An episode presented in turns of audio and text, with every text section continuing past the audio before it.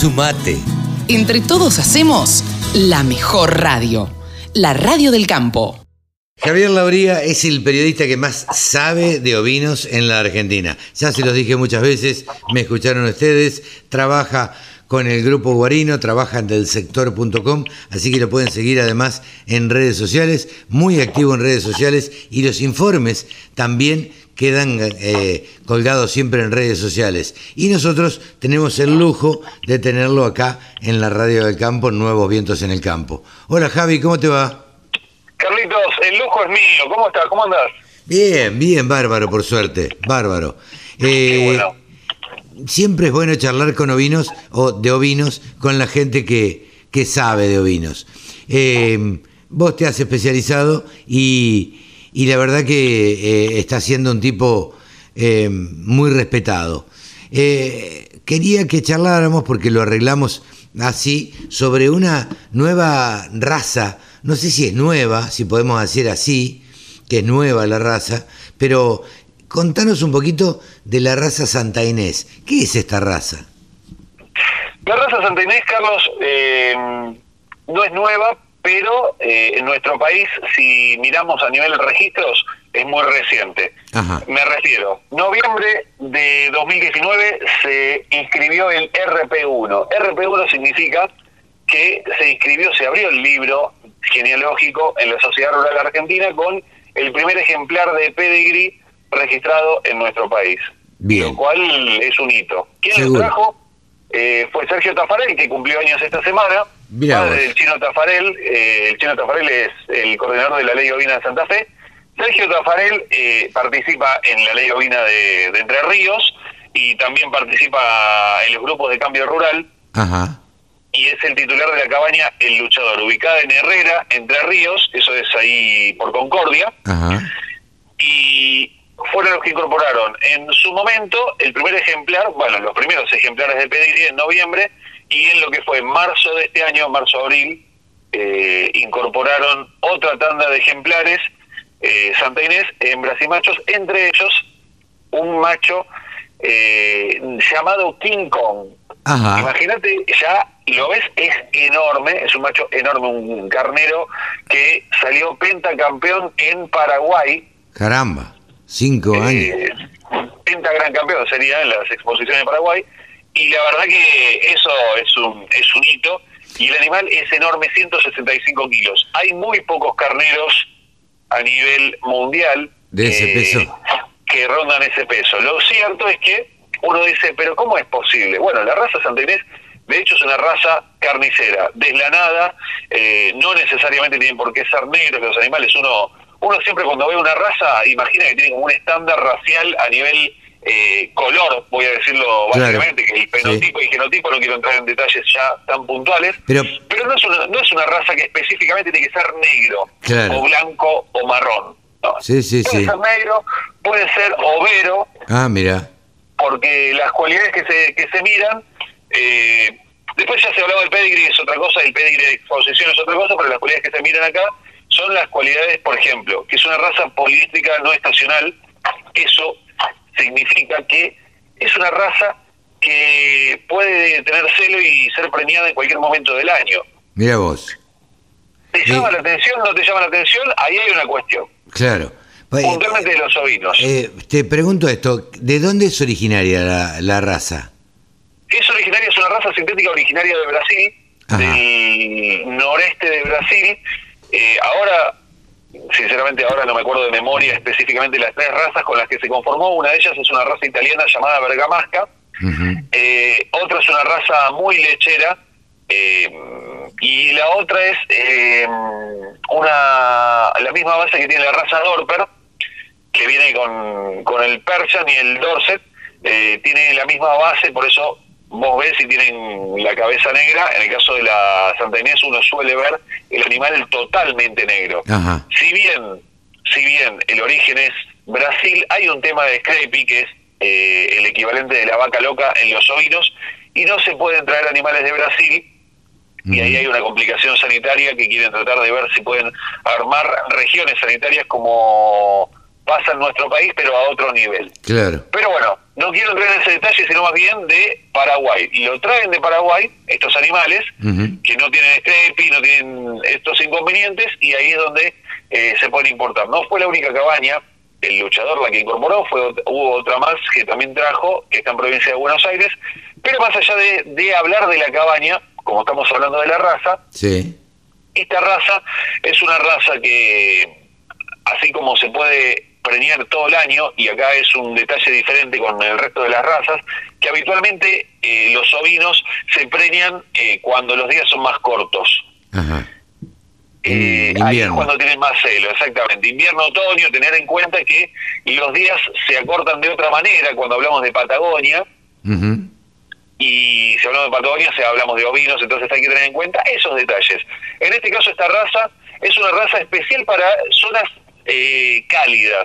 Si vos la llevas, y esto, o sea, esto no te lo van a decir los criadores, pero esto te lo, te lo digo de haber hablado con unos cuantos criadores de Santa Inés, no solo de nuestro país, si vos la llevas a zonas un poco frescas, le tiemblan las patas. Claro. No te lo voy a negar, le tiemblan las patas lamentablemente, pero bueno, si vos la llevas a una raza, a una zona cálida, Concordia Entre Ríos es un poquito más cálida que un poquito más, a- más abajo, es una linda zona. Yo la verdad que fui a Concordia y es muy lindo tanto la parte de campo como la parte de ciudad. Ujú. Lo debo decir. Pero volviendo a la raza en sí, eh, Raza- tiene un 50% de melliceras, Ajá.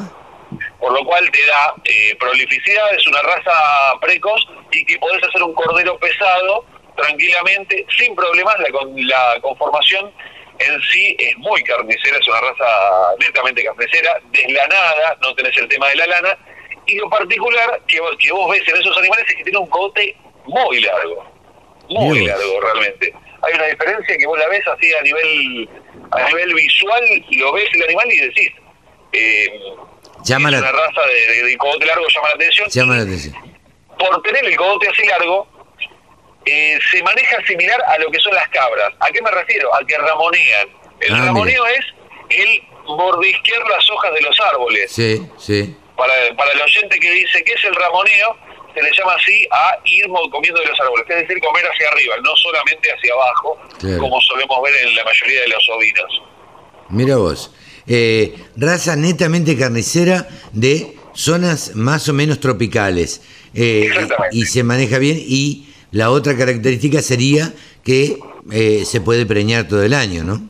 Exacto. Ahí, ¿cuál es la cuestión de preñarla todo el año?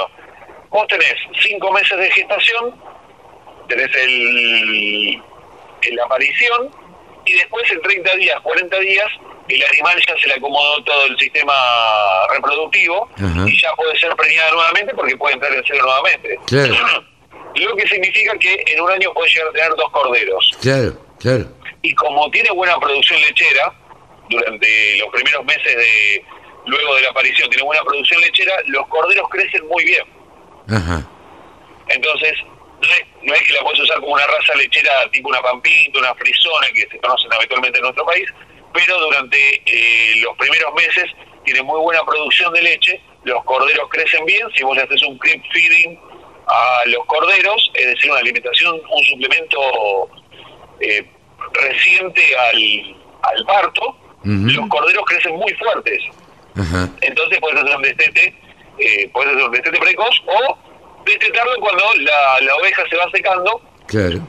y ahí vos te va- vas a asegurarte un cordero que sin duda va a estar muy bien encaminado para, si vos querés tener un carnero grande, bien conformado, lo vas a tener, o si querés hacer cordero pesado, también lo vas a tener y no tenés que, sinceramente yo no estoy a favor de, de la castración. Ajá.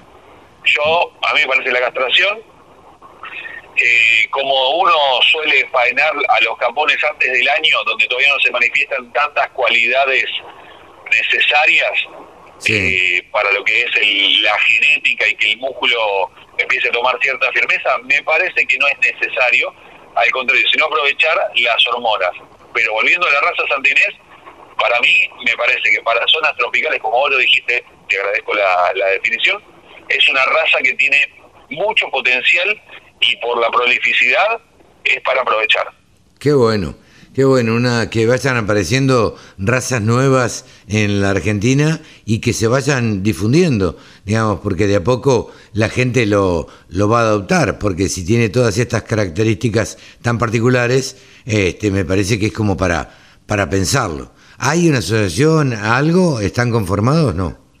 Todavía no, porque solamente hay dos cabañas que, que tienen pedigree. Claro quizás en, en, un remate que se va a llevar a cabo la semana próxima se venda algo, pero necesitas una cantidad importante de, de, socios para armar una, una asociación. Si bien hay muchos que se asocian sin tener animales como para darle fuerza porque tienen planes o porque quieren acceder a, a ciertas cuestiones, o sea, a ciertas facilidades, en un principio no, no está la raza. De hecho, como no tampoco todavía se avanza con la Dorper.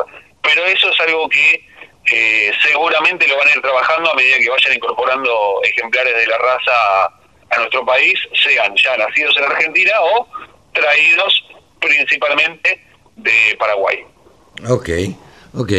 Mira, hemos conocido eh, una, una nueva raza que no, que no había escuchado nombrar nunca, la verdad, la Santa Inés.